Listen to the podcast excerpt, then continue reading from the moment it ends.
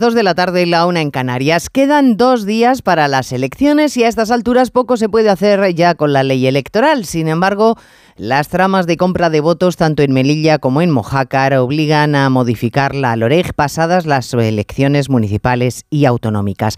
Porque quedan por delante unas generales en diciembre y si llegamos a esa cita y se repiten los casos, no solo sería demoledor para el sistema, también para el Partido Socialista, un partido histórico enfangado en escándalos electorales sin que el actual presidente del gobierno y secretario general del partido diga basta.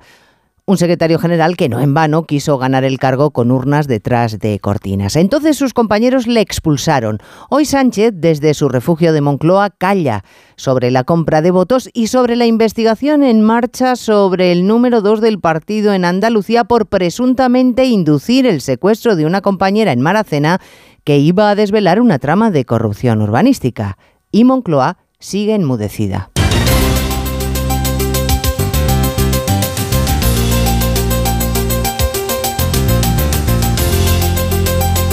En Onda Cero, Noticias Mediodía, con Elena Gijón.